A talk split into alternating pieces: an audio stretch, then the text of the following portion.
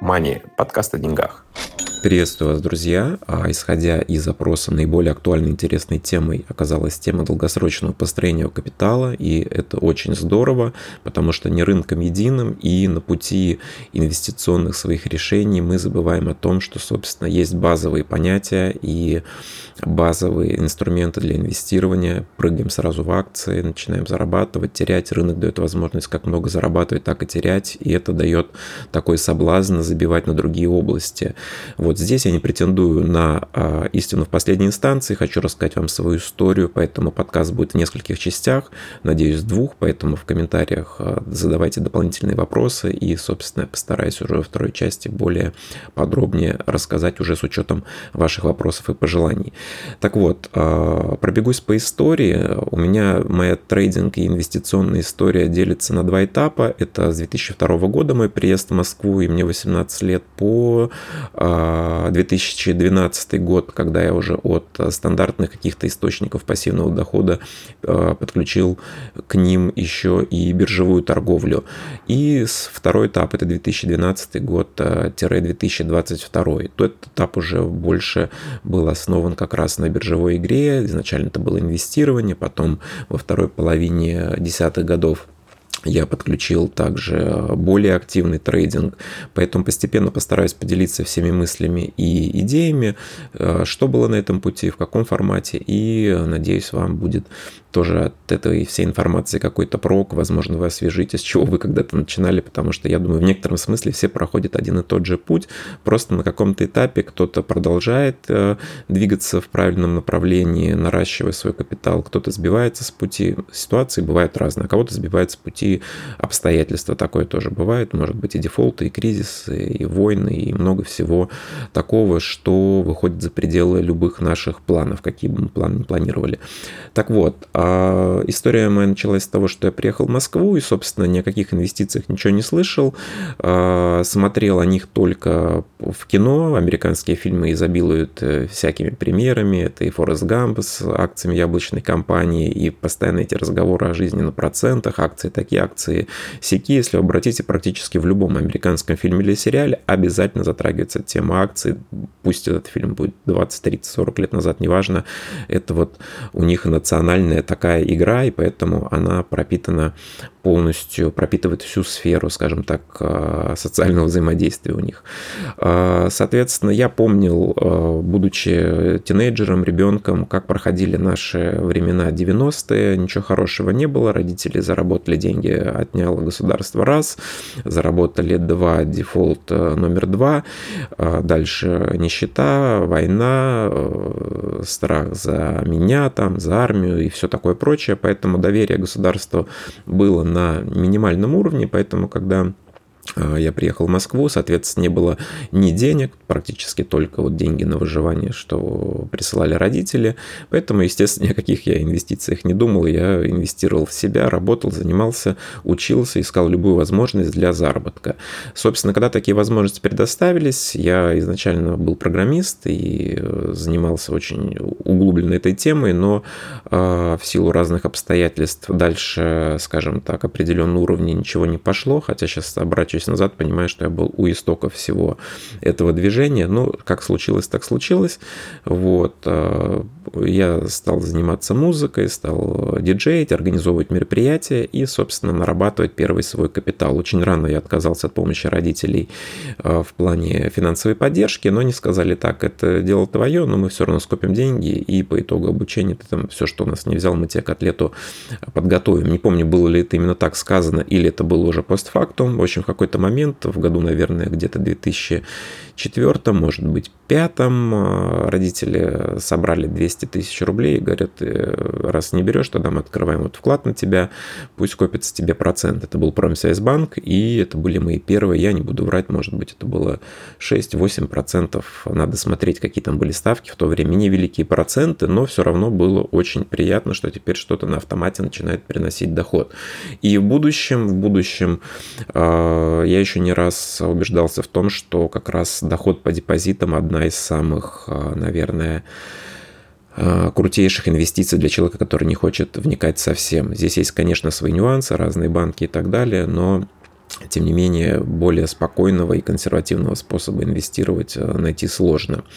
Вот, я начал накапливать деньги, потихонечку выполнять как и вклад, так и, собственно, инвестировать все больше и больше в свои вечеринки. Там тоже была модель очень похожая на трейдинг. Ты вкладываешь определенные деньги в рекламу, в артистов, в промоушен. По итогу получаешь какой-то выхлоп. Если все получилось хорошо, это могло быть и x100, x200, x1000 к а, вложенным средствам, что впоследствии мешало на самом деле а, трейдить на рынке, потому что те проценты, которые получалось достигать в тех же вечеринках, несопоставимы с рыночными, по крайней мере, если мы не говорим там о плечах и всем таком прочем.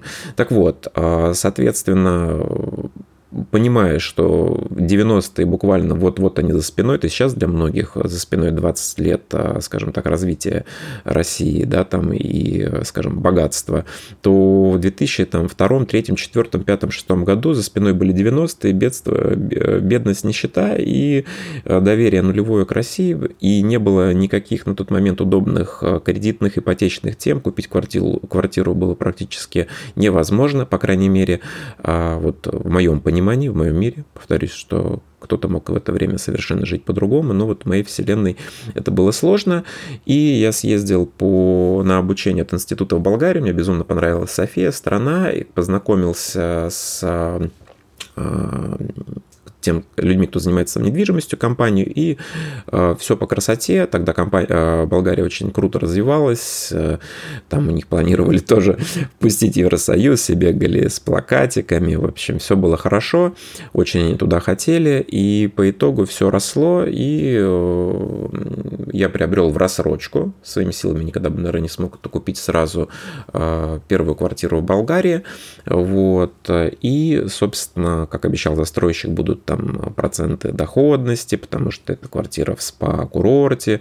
В общем, на словах все было хорошо, вот, и поэтому я вошел в эту историю, и после чего спокойно зарабатывал, это очень стимулировало меня зарабатывать больше денег, чтобы рассчитываться с этим непосредственно, с этой рассрочкой, которая была, кстати, в евро, вот, и пока я решал эти моменты с квартирой, спокойно оплачивал, продолжал работать, искать любую возможность для дополнительного дополнительного заработка, но в основном все было направлено, чтобы развивать свою сферу. Я был инсайдер в собственной, как говорится, компании, поэтому я искал просто дополнительные возможности на заработки от того, чем я занимаюсь. В какой-то момент у меня было порядка 5-8, наверное, смежных всяких сфер. Это мерчендайз, организация мероприятий, букинг артистов, а, аренда диджеев, диджей-школа, впоследствии диджей-магазин. То есть все крутилось вокруг этого.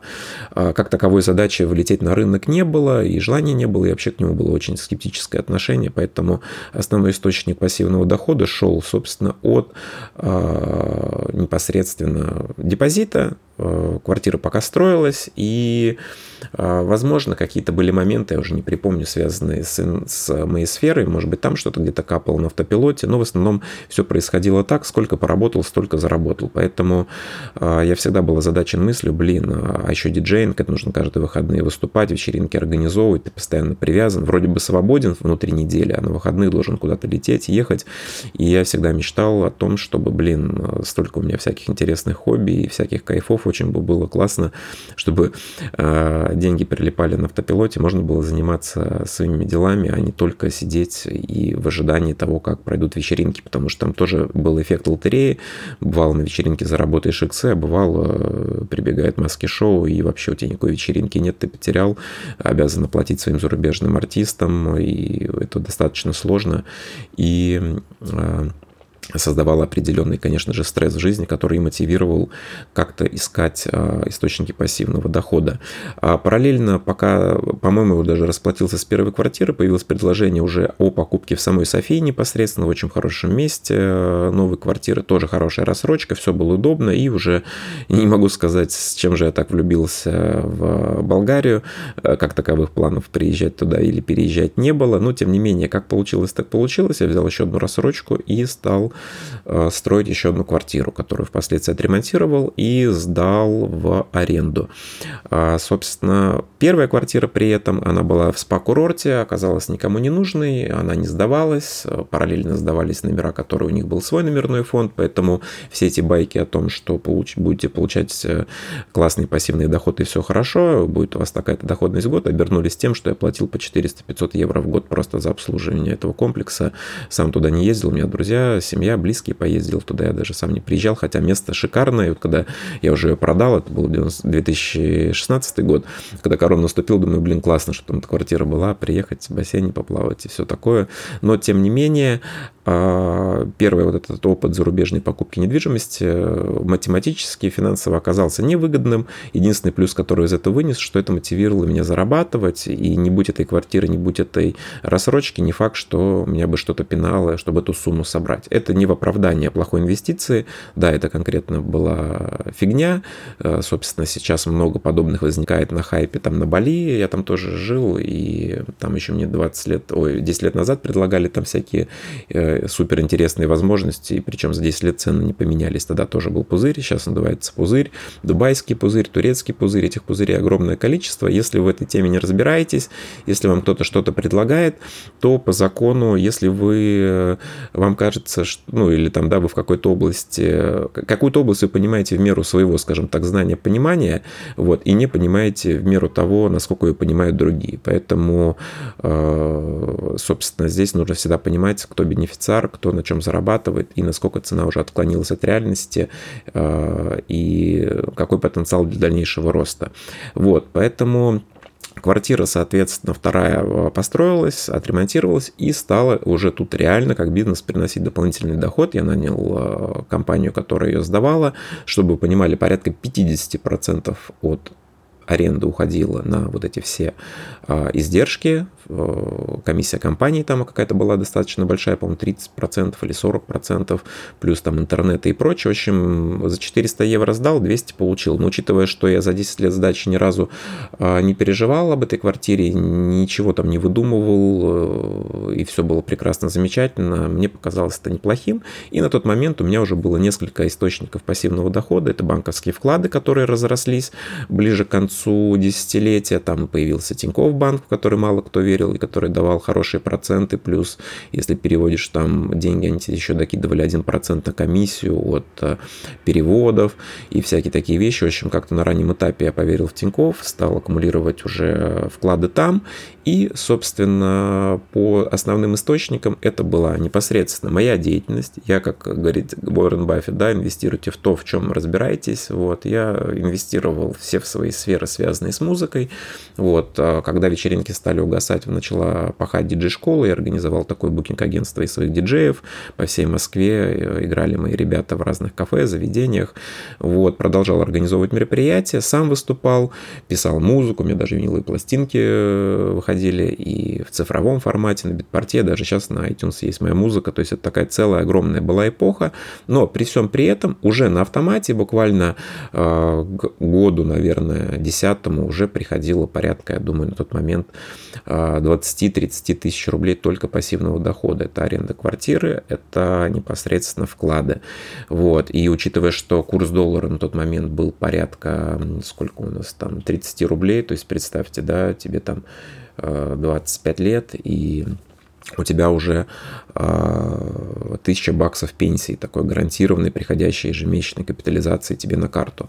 Вот, это было круто, и, собственно, вот это ощущение э, долго меня грело, потому что впоследствии наращивалась масса э, вкладывая, и непосредственно а, увеличивались и проценты. Вот. И, собственно, а, если берем а, вот такой быстрой перемоткой главных выводов по 2002-2012 году, это то, что если вы, опять же, на раннем этапе да, там, своего развития до там, 25 лет, может быть, даже кто-то до 30 лет, то есть необходимо в первую очередь вкладывать туда, где ты разбираешься, действительно есть возможности в собственной сфере, в собственном специализации организации, зарабатывать и понимать, как все это дело работает и устроено. Это, опять же, может быть, не совсем подойдет тем, кто работает на э, компанию, получает зарплату, потому что, ну, что бы ты ни делал, как вот увеличить зарплату, тут уже нужно, соответственно, изучать, э, понимать, как повышать свою специализацию, чтобы получать больше зарплаты.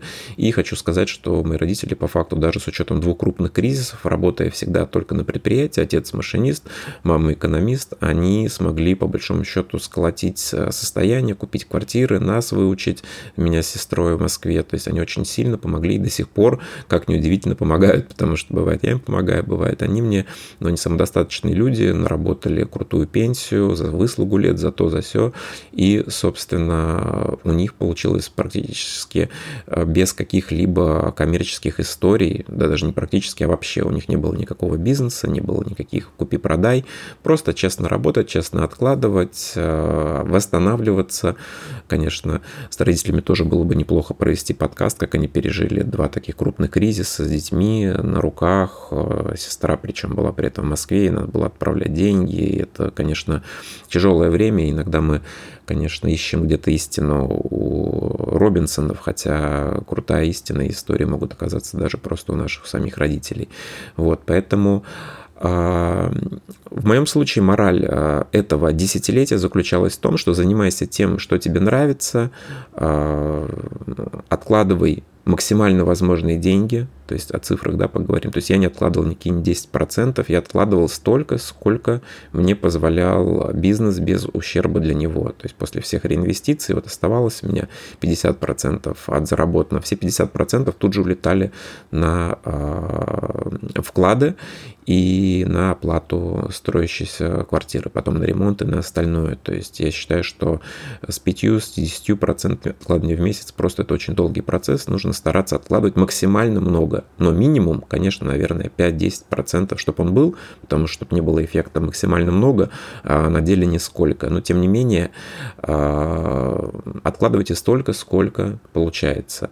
Вот. И это все происходило в рублях. А, почему я не особо переживал за валютную, а, скажем так, а, подушку, потому что я себя как-то успокоил. Вот у меня уже две квартиры в евро, по факту, деньги оттуда идут в евро, и поэтому типа по вкладам долларовым проценты просто никакие честно скажу, а, за вот это десятилетие я подрасслабился, если, скажем так, в первую пятилетку было вот это ощущение, что нас кинут, все закончится ничем, все развалится, рубль упадет и прочее, прочее, то бдительность со временем засыпает, и как-то я стал уже к этому относиться, типа, да ладно, там все в порядке будет, поэтому рубли а, хранил, а, собственно, на вкладах, не переживая. Конечно, следующее десятилетие, оно более интересное, оно, конечно, действительно десятилетие десятилетия потрясений, и они продолжаются. И, собственно, все, о чем я переживал а, в 2002, 2003, 2005, 2006, 2007, 2008 годах,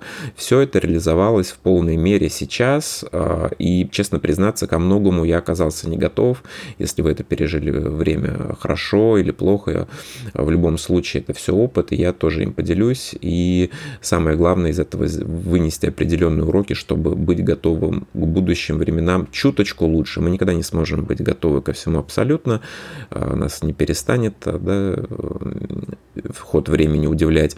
Вот. Но тем не менее, все-таки оказаться чуточку готовней э, к ситуации обязательно необходимо. Поэтому десятилетие подрасслабило меня, я собрал большую, скажем так, э, э, большое состояние на этих вкладах в квартире и продолжал активно, качественно развивать бизнес. На тот момент у меня как раз к концу, вот 12, в 2012 году появился уже магазин диджей-аппаратуры, и это был просто огромный большой шаг в плане финансов, потому что если до этого я зарабатывал там условно X, то занимаясь магазином, я уже через полгода вывел его на такие обороты, что объемы своих средств это стало буквально там x5. И здесь как раз магазин очень много требовал внимания и э, реинвестирования, но тем не менее даже при всем при этом я не, неустанно откладывал, откладывал, продолжал накапливать э, э, вклады. И как раз в период, наверное, 11-12 год, собственно, я уже открыл счета на трейдернете. И делал первые подвижки. Я очень хотел покупать американские компании, уже внушительные, много читал о том, как все это работает, но мне не нравилось торговать и не хотелось русский рынок, я в него слабо верил, и мне бы хотелось акции Apple, хотелось Nvidia, AMD и все такое прочее, и не так много брокеров предоставляли тогда эти услуги. Я могу ошибаться в сроках, но действительно тогда это было очень сложно все приобретать. Я, насколько я помню, 12 или 11 год вообще просто такой возможности не было для рядового человека. Надо было какие-то там делать заморочки. Вот. Но с появлением, соответственно, всего этого движухи на РЦПБ бирже, я тогда не вникал, там какая биржа появилась, как это произошло. Но я смотрю просто, оп, все, начинают появляться американские акции. И вот, собственно, с 2012 года это было такая уже, был новый этап, когда не а, уже, как говорится, депозитами и вкладами, и квартирами едиными, и бизнесом, я уже заинтересовался тем, что думаю, блин, есть крутые американские компании, явно они работают не хуже меня, на самом деле, конечно, кратно лучше. Я верил в Apple, верил во все, чем я пользуюсь вокруг, и искал способ для того, чтобы начать приобретать эти акции. А вот в этот промежуток до, собственно, прихода к тому, что нужно что-то делать самому, что этому предшествовало? Предшествовало это тому, что накопилась достаточно большая рублевая масса, процент 8-9, вы помните времена Добрыни Никитича и прочих там всяких а, пифов, шмифов от а, наших банков, они там говорили про 15-20, вот, я обратился в Промсвязьбанк, банк, говорю, что там у вас по пифам, они говорят, вот так и так, но у вас такой счет, может быть, мы вам устроим доверительное управление. Я говорю, ну давайте, как там чего, ну вот будут очень умные профессиональные трейдеры управлять вашими деньгами, будете прям вот зарабатывать ништяк. Вот, в итоге эти умные трейдеры за меньше, чем год ухайдакали мне процентов 30 счета, я попросил выписку, тогда это еще был не в цифровом виде, а прям с бумагами, мне дали чемодан выписок, что они делали, это были безалаберные, бездумные торговли просто вверх-вниз, вниз, ну, одним словом, сливание депозита по-другому не назовешь. Вот, в итоге я говорю, давайте завершаем это приключение, а, зафиксировал вот этот вот общий убыток, я думаю, не совру, наверное, процентов, ну, внушительно был 20 или 30, такое неприятно. И, собственно, снова я понимаю, что ничего не понимаю, загнал эти деньги на вклады и уже стал, конечно же, учиться, потому что когда я увидел, что профессиональные трейдеры в профессиональном банке а, просто занимаются, по большому счету, гэмблингом, не понимая вообще, что творят там, или опираясь вообще на какие-то базы непонятные.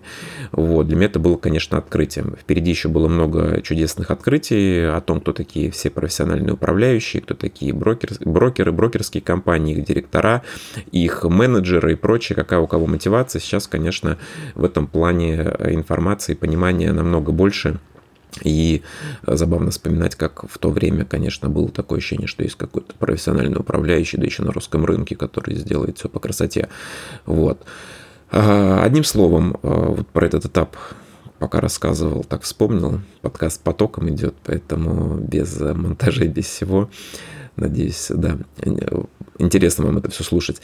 Вот, а, поэтому да, вот этот этап с профессиональным управляющим вынудил меня затариться книгами, это были маги фондового рынка на тот момент а, и все такое прочее.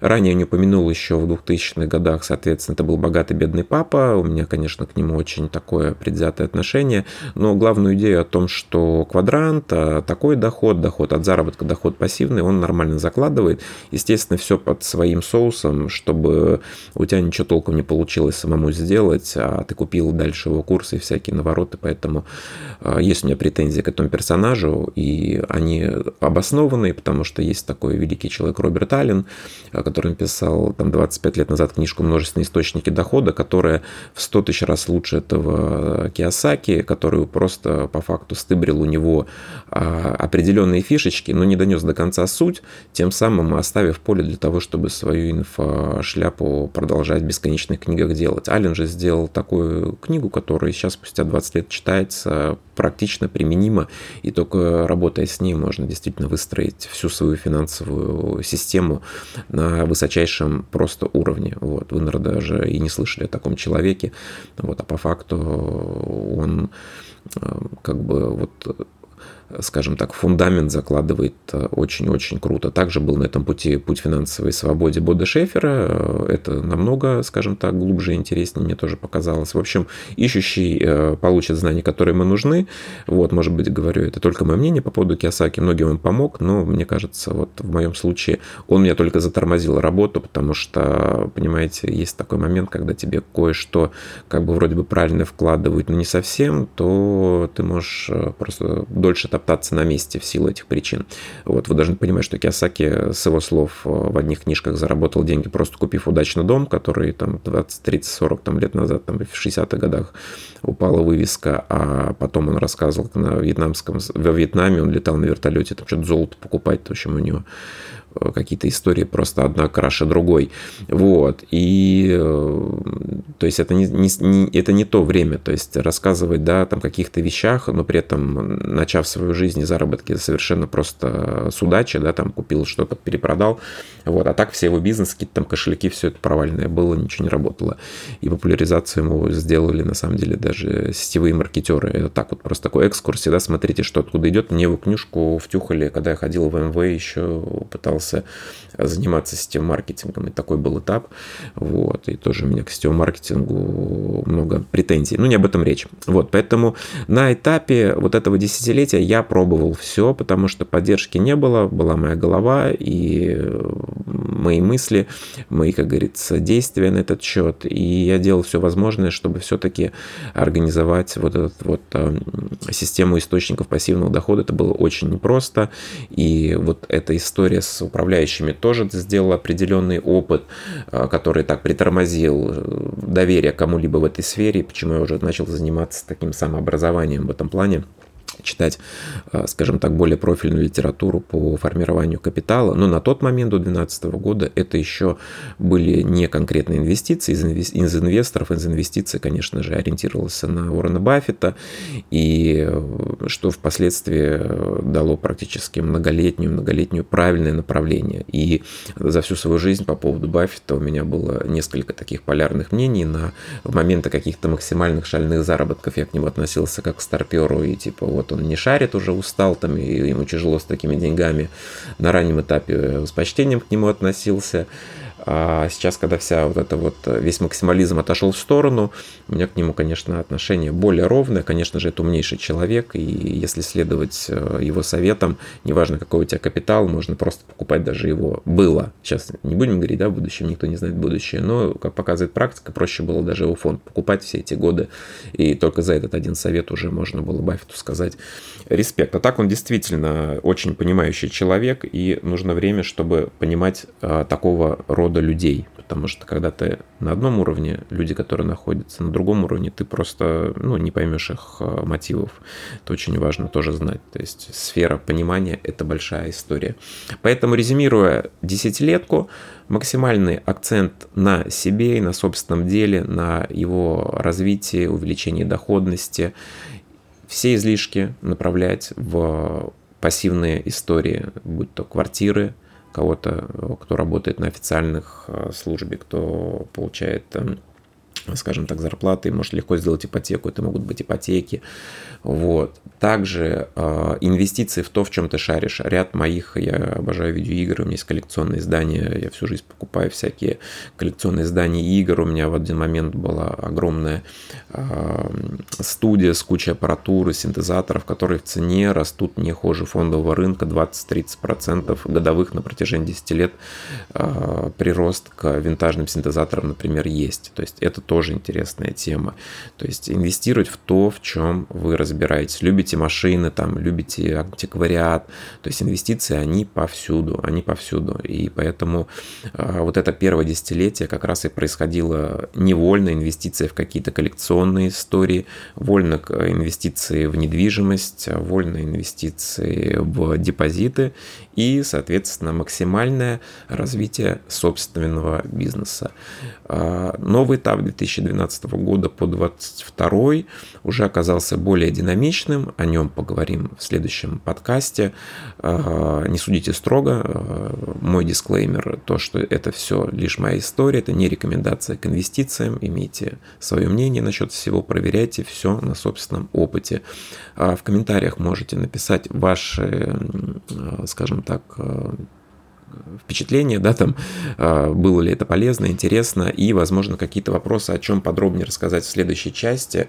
А, тему я обозначил, уже будет а, акцент на том, как происходили заработки непосредственно на уже фондовом рынке, потому что я попробовал, наверное, все, что только предлагало, это наше любимое казино, и поэтому здесь будет, конечно, уже побольше примеров, и Действительно, следующее десятилетие э, для меня оказалось э, супер динамичным, я даже представить не мог, что вот э, в такую сферу смогу попасть. И столько всего за это время произойдет. Я как раз расскажу о причинах, почему я так переключился на инвестиции, да, исходя из того, что у меня был и хороший бизнес, и любимое занятие, и дело, и так далее. Вот, по всем этом подробнее я расскажу. Все, желаю вам прекрасных выходных, отличной пятницы, хороших вам трейдов, отличного настроения, всего-всего-всего. Спасибо, что прослушали этот подкаст.